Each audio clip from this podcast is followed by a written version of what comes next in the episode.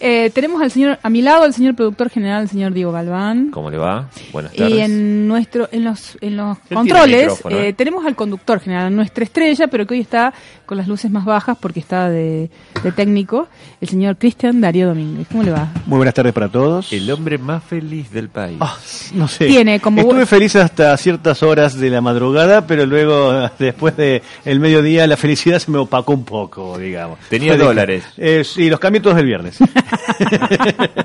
no digo porque está de todo de verde. Bueno, es lo único que tengo verde. Para vida, los no oyentes sé. que no son argentinos, el domingo pasado tuvimos una especie, tuvimos El- una elección nacional que es no es la elección definitiva, se llama las PASO, y es como una especie de interna abierta con la población, cosa que yo detesto, en mi opinión está el vicio, pero bueno, esas son opiniones personales. ¿Ustedes fueron jurados? Eh, perdón, Yo fui vicepresidente de mesa, tuve que Yo fui trabajar. fiscal. fiscal. Yo fui, tuve que trabajar 12 Yo fui horas. Usted trabajó unas horitas menos, yo trabajé No, 12 yo horas. trabajé bastante, desde las siete y media hasta las ocho y media. Yo no, yo llegué a las 8.20 y me fui a las 9 de la noche. Estuve ¿Quiere 12 horas. preguntarle a nuestro invitado si él ¿Usted fue a autoridad de ¿Quiere- mesa? ¿Se no, presenteró? No, no, no, porque fui a votar porque estaba con mi hijo a cargo, así que... Les cuento, hoy tenemos invitado a un señor que es poeta y es traductor. Y fue a votar. No, no solamente fue, no solamente fue a votar, también el señor es, mm, es gestor de una de un par de secciones de una editorial local que se llama Alción y el señor es el señor Leandro Manuel Calle. ¿Cómo le va? Muchas gracias, muy bien, me va muy bien, muchas gracias por la invitación. Así que está dejando sus Gabriela y obligaciones. Los demás productores y directores. ¿Y no se lo llevó al chico con usted? No, a votar, sí, sí, claro, por supuesto. Todos, los- todas ¿Lo las dejaron veces que entrar? voto, eh, sí, no, sí, Por- porque es chiquito. Sí, no, no, no. No, lo- porque hubo mesas donde no, no se dejó No, pero el nene suyo cuando tiene 5 años. Ocho, ocho, ocho. Bueno, no, pero nosotros los dejábamos entrar con los chicos. Con los chicos, incluso la gente con discapacidad física la dejábamos entrar, que pedía entrar con alguien. Claro. Eh, porque tuvimos un par de discapacitados físicos, mentales, de ahora tener mucho, pero no nos dimos cuenta. Eh, no, no nos solicitaron en la mesa nuestra eh, ayuda para pasar. Sí, entraron, tuve que abrir las puertas en un caso porque no entraba, tenía un andador y no entraba con la puerta sola, hubo que abrirla. Pero bueno, es una persona que se las lo, lo resolvió sola fuera de eso. Bueno, les aclaro que era mujer. ¿Y usted? No, no tuve ningún drama. Una nena, justo cayó la madre con la nena, había tenido siete años, estaba con el celular eh, jugando un jueguito y entró la madre con la nena y ya una de las, bueno, de las que está... Ya sabemos quién. Ya sabemos quién, empezó a tirar, ay, sé por qué, la dejan entrar a la nena con el celular. Y ella antes había entrado con la fiscal general sin permiso al cuarto oscuro. Ah, hermoso. Entonces, claramente son esa, esa doble moral, ¿no? Esa falsa moral que a veces tienen algunas personas. No, yo Pero yo lo dejé entrar y en cualquier momento se iba, la cuestión de género se me iba a olvidar en algún momento porque la verdad son esas viejas punteras de la, de la vieja guardia del radicalismo que son bastante pesadas. Y son muy Eh, machistas son- aparte. y aparte, sí, Serán sí. señoras, pero son muy machistas. Y tienen muchas elecciones y tienen mucha viveza encima. Entonces uno tiene dos o tres elecciones como fiscal y ellas ya vienen con un. No digo solamente radical, porque hay peronista también, ¿no? El, puntero y el fiscal viejo de, que vive de muchas veces de la política, hay que bancárselo. Eh, pero eh, la, la cuestión de participar con una elección más allá que, pueda, que sirva o que no sirva, como las pasos, eh, me pareció muy interesante, ¿no? Como una práctica de, de- de libertad para poder ir a votar de lo que se haya votado. Eh, esto sirvió también. Es una interna abierta, Es una interna abierta donde, bueno, va descartando partidos que al que en realidad son partidos políticos que son viven también de la política, porque había muchos partidos que nunca ganan nada, pero ganan dinero porque, bueno... eh, hay, un, eh, eh, hay un fondo para esas para Claro, hay un fondo. Por ejemplo, hay uno que se llama Partido Vecinal, no sé cuánto, Hay unos cuantos. que nunca gana nada y tiene recibe como 8 millones de pesos, ¿entienden? Entonces hay partidos que no que van y se postulan y listo, ya está, y ya tenemos plata para tirar un rato largo. Eh, pero bueno, eh, a mí me pareció una instancia en la cual esclarecedora, eh, no está bueno para hacer un negocio.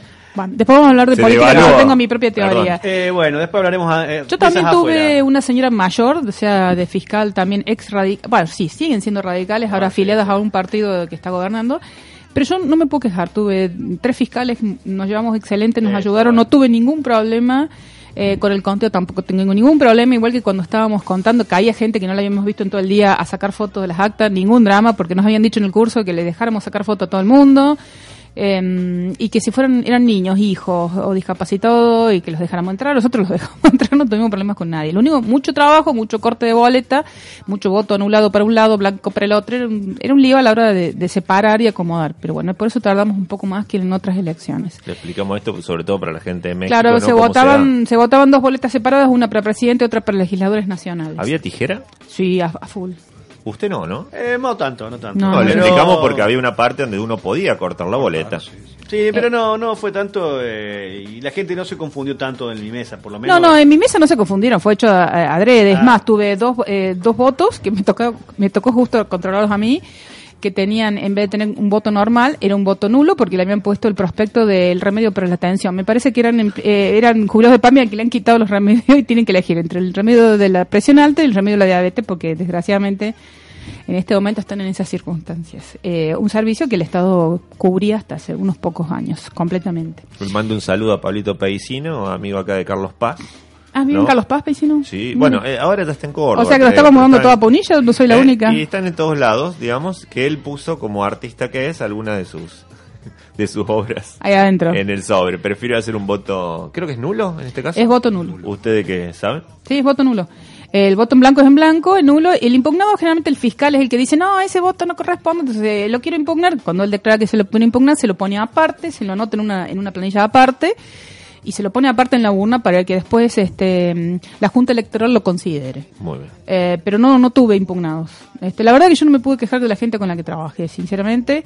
Eh, gente eh, hubo un par que vinieron con el documento que no correspondía, el documento viejo, haciéndose los discretos. ¿Siguen vivos? eh, no, no, ¿Los gente joven que decía, ay, pero este documento, le digo, este documento no vale, porque uno- tenía en la planilla cuál es el documento. A ¿El partir verde, de, dice usted? hay un, ver- hay un verde que sirve. Claro. Si, el, si viene con el verde y dice documento A, sirve, entra, pero eh, porque hay unos verdes que se emitieron y, y que, está- y que son verdes y son Hay A. unos verdes que sirven. Sí, hay unos verdes que sirven, pero no me hablo de los dólares. Siempre sí. Pero había gente que venía con el verde y tenía el C, ponenle. Era tres más adelante. Ay, pero lo perdí la semana pasada. Bueno, anda a hacer la denuncia. Ah, pero lo perdí. hoy. Anda a hacer la denuncia. O sea, pero, Claro. pero hay gente que más que nada es vaga. Bien. no, por, no malvada. Hablando de un programa que habla de cine, de literatura también, que alguna-. Y de música. ah, de música, acordarse de alguna, yo la otra vez pos- pa- mostraban eh, a Olmedo a Olmedo y Porcel en, En las votaciones de los en la 80. votación en- no, en las mo- votaciones en la década del 30, ¿no? Década del 20. Que era voto cantado, te obligaba- te acuchillaban y- si no votabas. Claro, supuestamente tanto Olmedo como el gordo Porcel eran dos cocoritos, eh, dos eh, manjines que los mandaban los mafiosos, los digamos, los caudillos A votar truchamente. Claro, y apurar a los votantes y sí, bueno, también el, al fiscal. Yo le cuento, había un fiscal de un partido ahí, porque yo estaba en, un- en una escuela con el patio abierto, que en un momento de la tarde, la siesta, a 3 de la tarde, lo llamó a otro y tuvo la, po- la poca delicadeza, porque lo escuché yo como a 5 metros, que le decía, che, de los que tienen que venir faltan tres. O sea, hay un control en ciertos espacios de quienes votan y evidentemente si esos votos después no son reflejados en, la- en el conteo, vos decís, acá alguien no votó, ¿quién fue el que no votó? Usted me dice que hay tres que no se bajaron del transporte escolar de la esquina. Claro. Por ejemplo, o sea, algunas prácticas medios extrañas hay, yo no me voy a meter a dilucidarlas. Sí, pero capaz que sea más en las ciudades chicas. En las ciudades grandes es como muy complicado, los barrios. Depende de los barrios. Existen los colectivos. Pero por lo general, sí, no, pero por A lo veces general. pasan en el seno. Vos tenés el voto que va firmado por los fiscales, va firmado por el presidente, el vicepresidente, y ya entrar las viejas prácticas del caudillismo de la década del principio del siglo XX, me parece un poco complicado, ¿no? Que capaz que exista alguna tramoya media, media, media rara, pero. Dicen que eh, la tramoya está en la aplicación que los cuentas en el Junta Electoral. Ah, mira. Sí, no, después uno puede encontrar un montón de Eh, y, Acá disculpen, pero no hay ninguna trama. bueno, hemos hablado mucho de las elecciones del domingo, a mucha gente esto lo aburre profundamente, así que vamos a dedicarnos a lo nuestro. Hoy lo tenemos a Leandro No es un invitado Calle. impugnado. En- no, es, un señor aparte que tiene no solo sus preferencias políticas como cualquier ser humano, sino que él las hace públicas, que no todo el mundo hace eso. Caballero. El caballero... va que mejor que señor. ¿eh? Caballero con K. Cama- Exactamente. El Ah, señor es caballero con K, se autodefine como caballero con K. Acá tiene acá un. ¿De qué se ríe el operador? El operador se sonríe con placer. sonríe.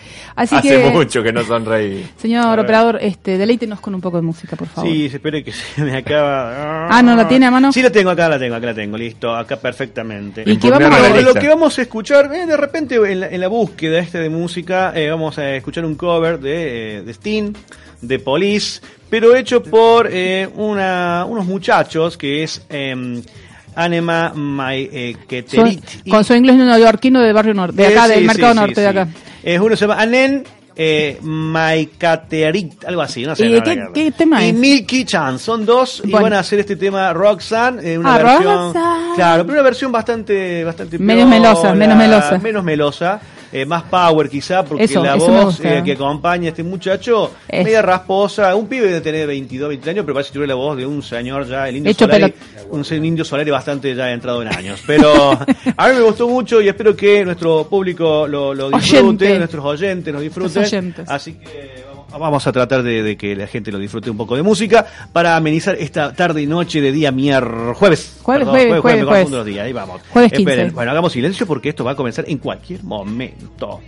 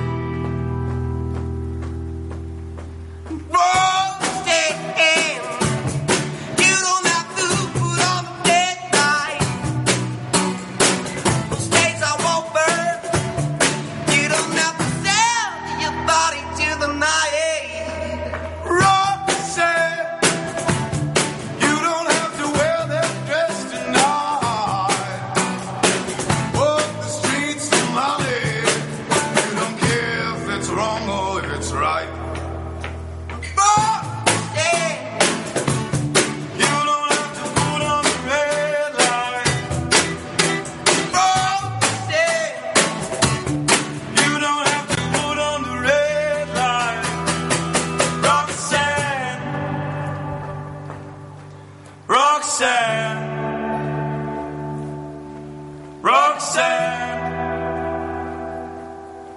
Roxanne,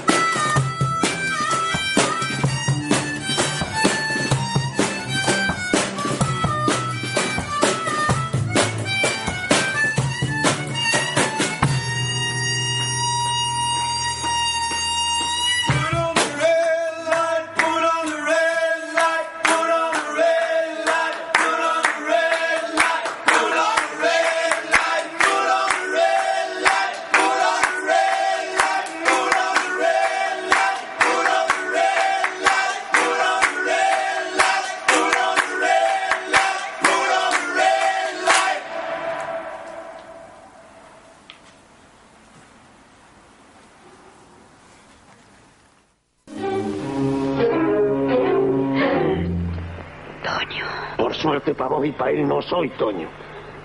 ¿Por qué hiciste eso? Habla. Soltame. ¿Por qué lo hiciste?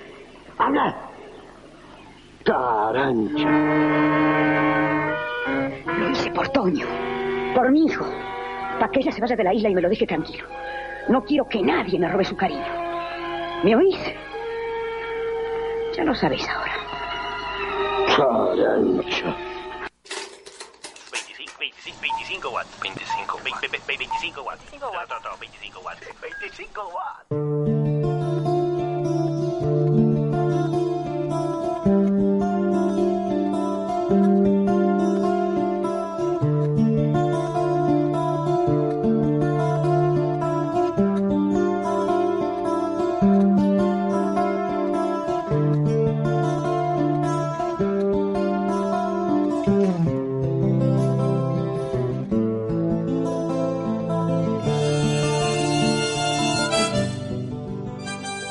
Música remembrante, como si lo hubiese ido mal el domingo, señor técnico.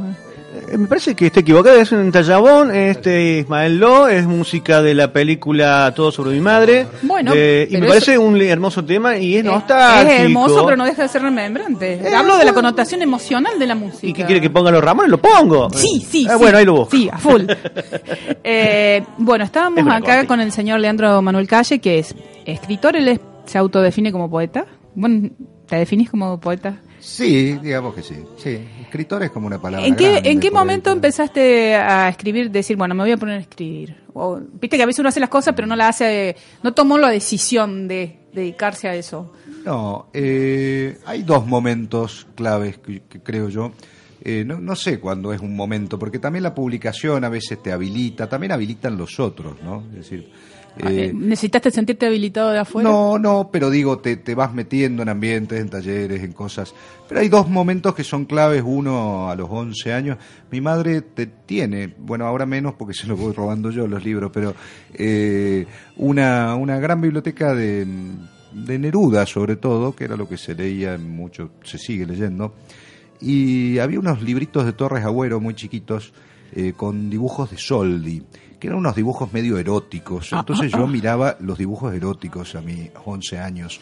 Después de tanto ver La los dibujos eróticos, me eh, fui leyendo.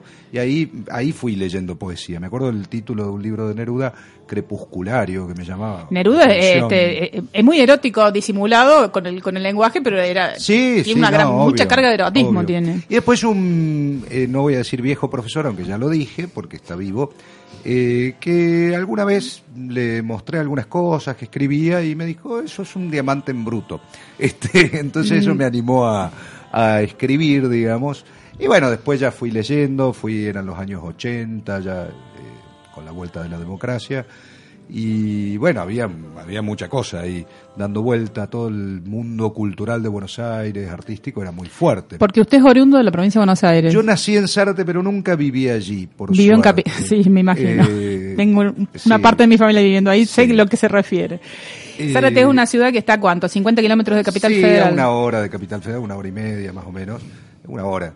Eh, así que sí, ahí nací yo, la familia de mi madre es de ahí. Eh, ¿Y usted se crió en Cava? En parte en Cava, en Venezuela en el año 77, en el Chaco, en Salta, una vida un poco gitana, hasta que... Eso se debía que su Córdoba. papá se dedicaba a... No era narcotraficante, pero, pero no, eh, trabajaba en una, en- administrando unas, eh, las obras de una empresa de, se llama SADE, Sociedad Argentina de Electrificación. Y entonces eh, lo mandaban mucho a obras en el interior, de hecho él estuvo en, en África también. Usted estuvo en Venezuela en la época del, del, gran auge de, las- de los pozos petroleros, en donde Sí. iban muchas constructoras a hacer La pozos época petroleros. de Carlos Andrés Pérez, concretamente, en el año 77. Bien, hasta el muy 80 y algo duró, más o menos años, eso. años.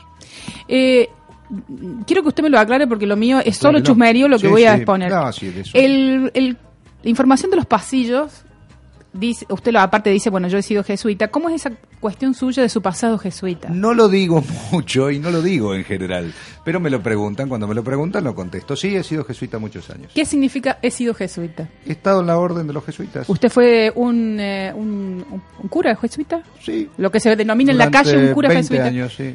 ¿Y a qué edad? Eh, entró muy joven, apenas terminó la secundaria. Eh, me escapé muy joven, sí, de mi casa, sí. Ahí viene, viene. ¿Y por qué jesuita y no otro? ¿Te llama más la atención la cuestión? Porque no, no, no, no tuve, no tuve mucha, no, no, no elegí lo, lo que me pareció a mí que, no, no, no era, Era afín. Venía, venía yo de, de un colegio jesuita, que es el Colegio del Salvador, y después trabajé ahí un año, un año y medio en economía. Claro. Fui administrador de ese colegio, no sé, un poeta administrando plata. Eh, pero no, era lo que me, me interesaba. Pero Ah. no, no, no, no hice mucha, mucho conteo de acá o allá, fue ahí. No, pero ahí viste una decisión por salesiano, tener franciscano, son muchas órdenes, no, directamente por el... No, no, no, no hice mucha... Claro. mucha- En- aclaremos que los jesuitas, al menos en nuestro país, han sido los fundadores de las universidades más antiguas de nuestra Argentina, incluida la de la ciudad de Córdoba, que tiene dicen. 600 años. Sí, Claro. Eso dicen, bueno, eso dicen... menos de 600. Casi 400, 600. No, 1613. No, 500. La Universidad de fundación es Córdoba. 1613. Eh, hasta- hasta que fueron, bueno, Córdoba tiene todo un sistema del Camino Real reconocido por la UNESCO, que fue las construcciones que tenían los jesuitas en su momento, con la producción de todo lo que necesitaban para hacer funcionar las famosas estancias jesuíticas. Hasta que lo echaron, ¿no? Eh, los- no, claro, los echó el rey de España y se quedó con todos los bienes de la orden jesuítica. No solamente en Argentina, en el mundo fue Claro. eso. Este, Sí, porque bueno, no los echaron de acá después del mundo.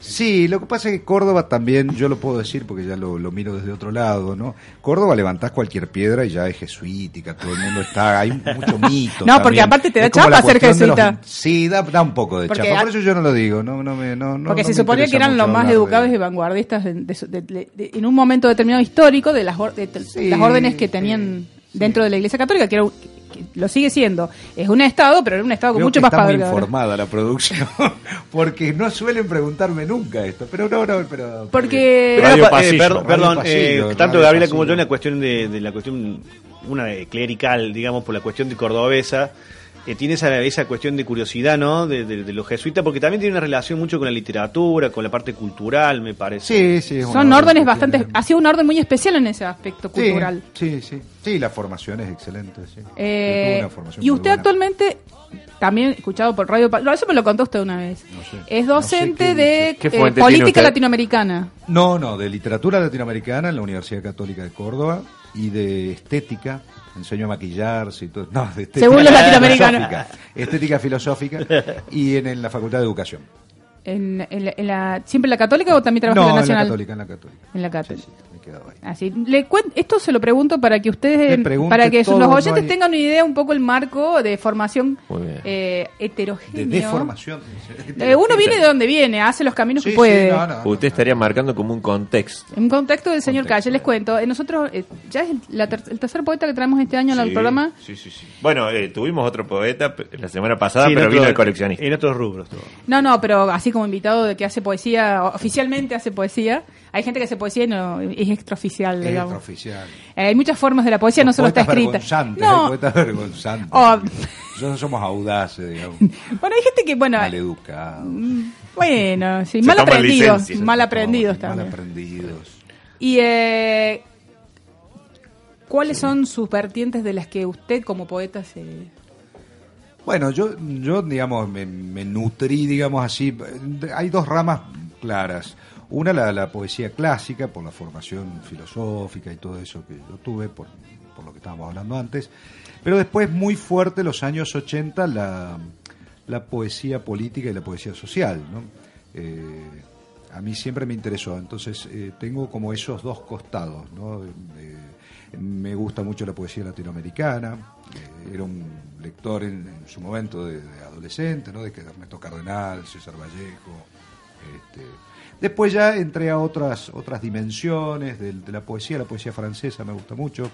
Eh, yo viví en Francia algunos años, entonces eh, todo el tema francófono me interesa mucho. De hecho, como traductor me dedico, que no soy un traductor propiamente dicho, traduzco lo que me place, como dirían los españoles. O sea, por estar en Francia, usted se acercó a los poetas africanos de, No, no, francófonos. los- no, eso fue un poco después. Fue un, fue un, un poco ya estando acá en Córdoba. Digo porque en Francia tiene mucha, Porque como, muchas como, culturas. como parte Sí, de África fue justamente- colonia francesa. Justamente la traducción de francófonos africanos es un posicionamiento político, porque Ah, bien. justamente la mediación que hace España y África sigue siendo colonial. Sí, sí, Sigue siendo colonial. Es una mirada Entonces, colonial. Claro, entonces hay muchas cosas que no llegan acá porque los grandes monopolios editoriales no quieren publicar algunas. No es que no quieren, no les interesa. Entonces eh, ahí viene, digamos, eh, publicar desde América Latina no es lo mismo que publicar desde allá, es decir, desde lo que allá nos mandan. Entonces, por ejemplo, este caso de Okunji, el poeta del Congo, eh, no está publicado en español. y no está pu- ahora está publicado en España, pero es una, edi- una traducción de acá, desde Córdoba. Eh, eso es lo que cuando estaba leyendo un poco la, la- la biografía, digamos, me pareció muy interesante, ¿no? De repente que uno no tiene ese conocimiento, quizá por porque no, no accede demasiado o, se queda limitado en la poesía eh, latinoamericana o europea o por ahí. eh, pero muy interesante leer que estás traduciendo poesía desde África, ¿no? De africanos que al ser de África, al ser negros, siempre por ese hombre blanco han sido lo que vos decís, ¿no? Limitados por, para no poder editar. Uno no conoce muchos poetas negros. Yo la verdad que no conozco, y es un mal. eh, yo me hago un medio culpa de decir, no conozco poetas negros, y la verdad que debe haber muchísimos Africanos. africanos y poetas negros de, de Estados Unidos. Pasa más mucho hay, una corriente, hay una Mm. corriente que nació en el año 48, digamos un poquito antes, que se llamó los poetas de la negritud, con Leopold Sedar Senghor, M.S. Cero, sí, Francia fue importante en eso. Incluso está la famosa antología que la prologa Sartre, entonces, eh, 1948. No hay mujeres, por ejemplo, en los poetas de la negritud. No Y que, está- debe- y que debe haber mujeres para hacer dulce. Hay mujeres para hacer dulce. Pasa con el cine también, ¿eh? Con el Claro, cine Te también. está dando algo. El tema es que eso después, en América Latina también. Ahora, después también hay muchos poetas que no quieren ser clasificados dentro de la negritud. Dice, yo soy poeta, no soy un poeta. No soy- no soy negro. negritud, O, o no soy poeta por ser negro, o sea, no soy especial. por Claro, eso. soy poeta. Eh, soy poeta. Y, punto. pa- eh, claro. Que es válido también. a mí me parece muy válido. Sí, obviamente. Sea, Pero somos lo, lo humanos. que digo yo es que, es que claro, pero el, el tema es que la mediación eh, de, de las editoriales que nos llegan son, eh, evidentemente, no llegan por Europa. Eh, Argentina es un país bastante eurocéntrico en su, Sí. en Sí. su concepción intelectual, digamos. Entonces es interesante cuando vos decís, planteas una mirada desde otro lado. Entonces decís, bueno, ¿por qué tenemos que recibirlo de allá si lo podemos hacer desde acá? Es decir, y ver nosotros qué es lo que queremos ir a buscar a tal continente o a tal otro. Pero bueno, son posicionamientos. Yo digo un posicionamiento, posicionamiento político en un sentido amplio, político en un sentido... eh, Político es todo. Claro, exacto. No, no partidario, me refiero. ¿no? Eh, Leandro, este, Dime. acá el productor nos dice que vayamos un- a escuchar algo de música y después lo seguimos perfecto. acosando el micrófono. ¿Cómo no?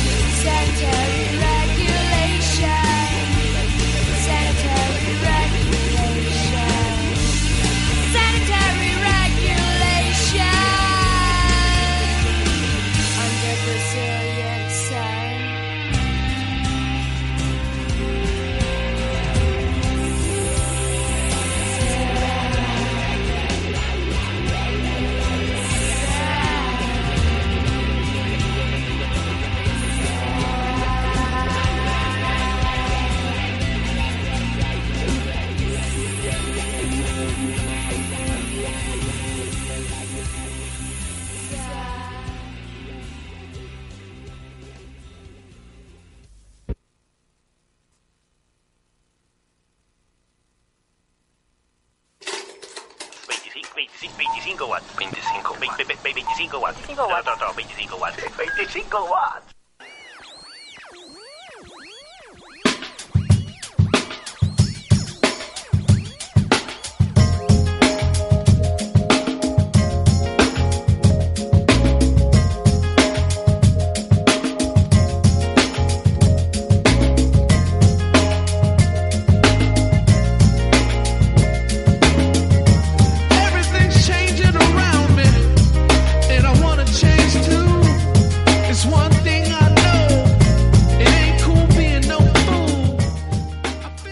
Muchas gracias por la música, señor Domínguez. De Ruth, le Ni digo. que me la hubiese dedicado. Por supuesto que sí. Eh, estamos acá, otra, seguimos entrevistando al señor Leandro Calle. Él hablaba de un poco de los poetas africanos porque él eh, se dedica por gusto a traducir a algunos poetas africanos a la lengua castellana o española, pero desde este mm, desde Sudamérica, podríamos decirlo, ¿no? Sí. Leandro, a- en- de los poetas más jóvenes, vos nombraste toda una serie de poetas latinoamericanos, pero que ya tienen cierta antigüedad en el planeta. De las nuevas de generaciones o generaciones, ¿qué te gusta que lees? De acá de Argentina, yo leo todo. Todo Sí. lo que puedo leer, leo. Todo lo que puedo, a veces. eh, eh, a veces también por las columnas que tengo en el Hoy de Córdoba, por ahí también eh, leo, leo porque tengo que hacer la reseña, Sí, etcétera. De los poetas, ya no son jóvenes por ahí, porque tienen mi edad, un poquito menos, un poquito más. Están hechos pelota. Eh, a mí de los, de los vivos, digamos, los poetas vivos. ¿no? Sí. Me gusta mucho eh, Claudia Massín, Ujú. eh, que es una poeta del Chaco, que vive en Buenos Aires. Más grande, Jorge Bocanera, eh, que es un amigo además. Bueno, después de acá de Córdoba creo que tenemos un gran poeta, ya no es joven, no es joven, eh, si me está oyendo lo lamento, pero no soy joven. Eh, Hugo Rivela es un gran poeta. Es antiguo. Es eh, un ah, sí, antiguo. capaz que tenemos suerte y llegamos a esa antigüedad también. Sí, ojalá con esa vitalidad. Eh, tenemos poetas en Córdoba excelentes, Laura García del Castaño, Guillermo Bauden, este, César Vargas, este, Mariela Laudecina, hay un montón. Eh, después hay gustos personales, a mí también me gustan muchos poetas de, de otros lados, Yolanda Castaño de España, una poeta joven. y de buena. Latinoamérica, por ejemplo, de México, de Cuba, de Venezuela, De de, Cuba, Colombia, de eh, Ecuador, de Bolivia. De Bolivia, sí, de Bolivia. Bueno, Gabriel Chávez Casasola, un gran poeta de Bolivia, eh, un poquito más joven que yo, eh, que estuvo este año en Cosquín en el encuentro de poetas con la gente, es excelente. Al que El- yo no fui, ¿eh? El Teuco Castilla, que es un poeta grande, digamos, mayor, un hombre grande, de acá, que presenta el libro acá en Córdoba pasado mañana. Ujú. ¿Acá en la Biblioteca Córdoba no? No, en, eh, creo, creo, no estoy seguro, en la casa de Pepino. Bien. Eh, eh, les decía Gabriel Chávez Casasola, de Venezuela hay infinitos poetas eh, muy buenos. Armando Rojas Guardia, por ejemplo, un, un gran poeta. ¿De México?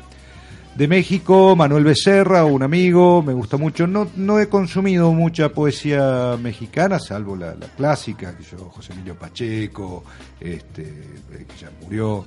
Eh, hay, hay muchos, hay muchos poetas.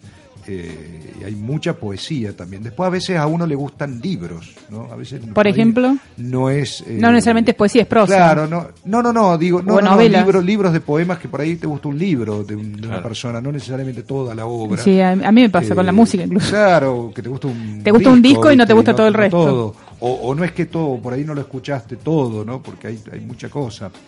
Este, eh, que yo, a mí un poeta que, bueno, Ernesto Cardenal, que está vivo, está noventa y pico de años, es una obra inconmensurable, es decir, una obra importante en América Latina. Hellman, otra obra importantísima, ya muerto Y, Hellman. ¿no? y dentro de la poesía, eh, ¿cuáles son tus géneros preferidos? La- A mí soy muy ecléctico en, lo- en la- en los gustos. Eh, lo que me gusta es que sea bueno, que, que, que eso te das cuenta, digamos. Pero después yo te- tiendo, en- ya en mi escritura, yo tiendo a ser un poquito más eh, de una escritura elegíaca en el sentido de la pérdida. Yo escribo desde ese lugar. Ojalá por ahí, digo, hay poetas como Whitman, que, yo, que escriben desde la, desde la exclamación del mundo, de lo vital del mundo, la, la admiración al mundo eh, o a la vida. Eh, yo soy un poeta mm, en ese sentido un poquito más bajón, digamos. Más tanguero, digamos. Más tanguero, el tango me gusta mucho. Eh, escribo desde, desde, pero la pérdida en el sentido que puede ser la pérdida de la patria. la mi último libro se llama País y habla de este país, obviamente, de, de- esta debacle de estos últimos años. Eh, y es la pérdida, la pérdida de una identidad también. Entonces yo, eh, ese es mi lugar de escritura ahora, después eso cambia a veces, ¿no? A veces es la pérdida de un ser querido, a veces la pérdida del amor, a veces la pérdida física de alguien, la pérdida de... Pero la nostalgia me tira un poquito, sí, soy un poco tanguero. Yo le voy, le voy a decir algo entre paréntesis porque, bueno, son es una cosa de... Yo, por ejemplo, considero eh, a un músico muy conocido en nuestro país que ya está... está medio, no está no es el hecho de la edad que tiene, sino que está medio hecho pelota en este momento físicamente, que es Charlie García. Para mí es un gran poeta del dolor, Sí. García. Él, eh, si uno escucha sus canciones, que son terribles, es poesía, casi los buenos músicos que escriben, escriben poesía.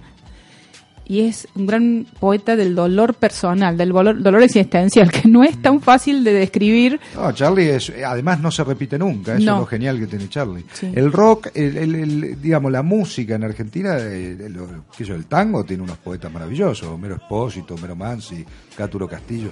El rock también, Spinetta, eh, es indiscutible, que tiene una, Eh. una, una, ¿Eh? una poesía detrás muy concreta, muy y Charlie también, por supuesto. Sí, bueno, las nuevas generaciones aman, Y el por ejemplo. folclore también. Sí, depende de- del, lugar a au- dudas. del autor. No, no, estoy hablando de, de letristas como, qué sé yo, Manuel J. Castilla, como Jaime Dávalos, decir, donde hay una poesía muy fuerte. O U hoy, por ejemplo, Teresa Parodi tiene unas letras, son letras. Sí, son- son- canciones, son letras. Pero que están muy... eh, Es más, Teresa Parodi, por ejemplo, tiene musicalizadas letras de un gran poeta, eh, del Coco Madariaga, que fue, es uno de los grandes poetas surrealistas del- del- de Corrientes. Eh, que eso se conoce poco. Por ahí se la escucha a Teresa algunos discos viejos de ella y que eh, son- hay dos o tres que son poemas de Coco Madariaga. Eh, a ver, sí. No, me parece que el compañero No, quería. no, no, no, no, decía, ¿No? por ejemplo, desde el surrealismo y la poesía un poco más urbana, el Indio Solari es como, dentro de que usted me hizo una cara, pero me parece que es un poeta y uno de los mejores letristas que ha tenido también la Argentina, junto con Spinetta, Charlie García y hasta el propio eh, Miguel Cantilo. Eh, yo, No, eh, en hasta, ese- el propio, hasta el propio Spinetta dijo que uno de los mejores poetas que les enseñó a todos ellos fue Miguel Cantino en una... a en mí una- lo a mí lo personal me gusta Miguel Abuelo. día. A mí me gusta Miguel Abuelo, que es Miguel buen día Abuelo. día es Miguel Abuelo, que va- Pero es- entramos también en la lógica de la letra, de la letra Claro. de, de la canción, donde hay otro, otros, otros códigos, ¿no? Claro. pero no para mí, códigos. pero el, el, digamos al- Están imbuidas de poesía, Ta- pero hay otro código. Claro, es un código tiene que- rima, tiene una melodía, vos tenés que estar... Claro, tiene una melodía. Tenés que, tenés que entrar dentro de un contexto eh, de, de canción, digamos, porque si no, no funciona. Entonces tenés que a veces... eh, eh, es muy difícil. eh, González Tuñón, el poeta, digamos, del PC, el famoso poeta González Tuñón, decía que es muy difícil pasar a veces de como poeta a hacer letras, como asimismo por ahí es difícil pasar de las letras a la poesía eh, clásica o común, digamos. Eh, son como campos que tienen sus, sus códigos concretos. ¿no? Hay gente que hace las dos cosas y las hace Como eh, le contábamos, no sé si le- lo hablamos al aire. Si querés preguntar algo, Sí, Cristian. no, una pregunta saliendo ya de los poetas latinoamericanos y, y Sí. dentro de lo y de la música, ¿no? Uno por ahí te yo estoy más relacionado con lo que es la música más que la poesía en sí, no soy muy de leer poesía. Pero, por ejemplo, eh, decir de poeta si has leído o te parece la poesía que ha tenido, aparte de la música, un Leonard Cohen, por ejemplo, un Lou Reed o, por ejemplo, también un Bob Dylan, ¿no? Que también tienen cierta Sí, sí. poesía. Sí, por eso digo, eh, hay, hay Tiene de- poesía, perdón, eh, tiene es poesía. decir, la poesía es, es, eh, siempre preguntan qué, qué es la poesía, viste la, la típica pregunta que te hacen. la poesía eres ¿Qué, tú? qué dice ¿Qué- usted? es el segundo qué de la es la poesía? Eh, no sé, es la, la respuesta que yo tengo más a mano para responder. Sí, no hay no que sé. en eso. Eh, lo que digo es que eh, lo poético es, atraviesa, o sea, también un- una pintura puede tener un, un marco, puede tener un contexto poético. Entonces, evidentemente, todos los ámbitos del arte y una están secuencia cinema- y una secuencia cinematográfica. Claro, el cine, qué sé yo, un secuencia- Kieslowski está atravesado de, de poesía, y- indudable. Eh, pero sí, sí, después hay, hay cuestiones de gustos, ¿no? De, de- de Claro. gustos. Eh, yo no, no, no tengo mucha, salvo la generación Beat, que la conozco un poco mejor. eh, Ah, de Ginsburg, bonito. después, sí, sí, obvio. eh, pero Ginsberg, Kerouac y demás. Eh, pero después no, no, no cultivo mucho la onda sajona, pero porque no, porque no tengo tiempo. Es decir, hay tanto para leer, hay mucho. Hay poetas escoceses, por ejemplo, yo he conocido que son maravillosos, ¿no? Eh, o rusos. Rusia tiene un bagaje cultural impresionante. Una, una curiosidad, ¿no? Ahí, Sí. También yéndonos un poco al principio, a tu pasado, esta cuestión de haber sido parte de una orden jesuítica, del, desde el catolicismo. Yo vengo de una familia católica que dentro de lo que es, eh, no te ha privado a veces, o te- en algún momento te privaste de leer ciertas cierta poesía, cierta literatura por una cuestión de prejuicio, por, o de- y después dijiste, y la, volviste, la agarraste después. No, no, No, no, no tuviste ningún problema de eso. no. No, absolutamente no. Eh, Leandro, em, como ya no nos queda mucho tiempo para estar en el aire, El tiempo, el Eh, tiempo eh. es un maní. The time is money. em, ¿por qué no nos lees un poema tuyo, ¿Cómo no? por favor? Les leo uno, dos, un- un- dos cortitos. Dale, dos ¿te cortitos. Este es de un último libro que se llama, el, eh, no es el último, el penúltimo, se llama El hijo de elegir, pero tiene que ver con mi hijo también, pero este poema no. Este puede relacionarse con Clarín si quieren. se llama Ellos castran la palabra. Ellos castran la palabra. ¿Y qué vamos a hacer con una palabra mutilada? Una palabra que no tiene manera de agarrarse a la tierra, palabra sin esperma, vacía como un huevo vacío, cáscara. No se puede hacer nada con la palabra castrada, pero se puede crear otra palabra, una palabra fecunda y plena como la palabra árbol, como la palabra árbol, y plantarla en el centro de la vida. Y me dicen que lea otro y vamos con otro, ¿sí? Y esto es, este es un, es un poquito más irónico y tiene un poco otro, otro juego que no suele tener mi, mi escritura en general. Tiene dos años y apenas entró a la librería El Espejo, sacó un libro de Lenin que luego devolvimos a su estante. Después agarró un tomo del Capital y por último salió corriendo hacia la calle con un libro de Hegel. Intuyo que todavía no sabe nada del pensamiento dialéctico ni del materialismo histórico, pero sospecho, sin embargo, que para la CIA mi hijo es casi un terrorista.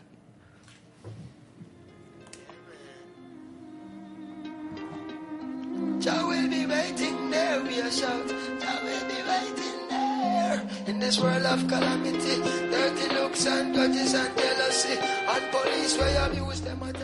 Eh, Leandro ha mm, traducido eh, a Gabriel Okunji, Okunji dijo bien, Okunji, Okunji, sí. Okunji Okunji, un libro que se llama Diálogos entre Ampili y Pampou, ¿así está bien dicho? Sí, está perfecto.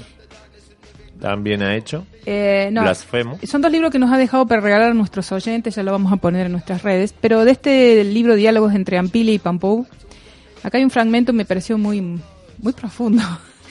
Dice, el que mantiene su palabra, el que mantiene su palabra, otorga al sol la promesa del día. Había dicho Ampili, la inspiradora, la inspirada del río Alima. Y una palabra cumplida ilumina más que el sol, le respondió Pampú, el sabio de las tierras de Mampana.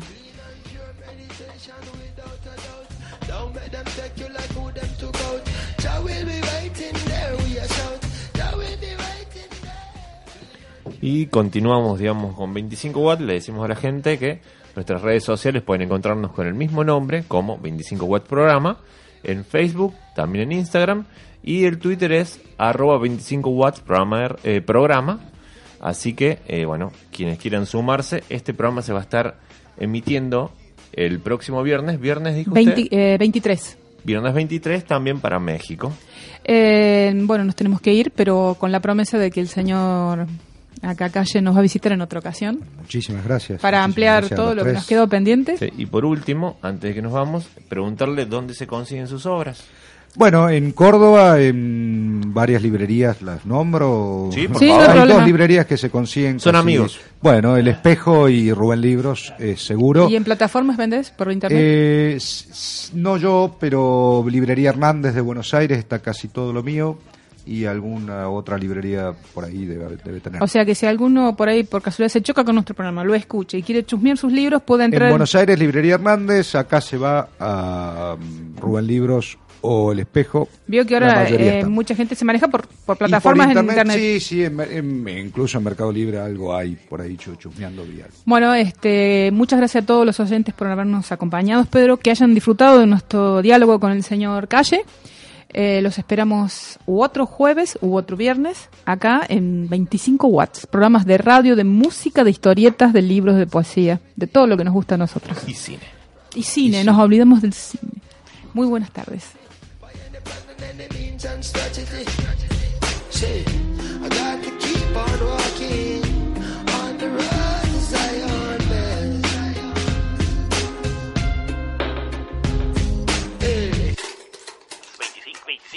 25, 25 watts. 25, 25 watts. 25 watts. 25 watts. 25 watts. 25 watts.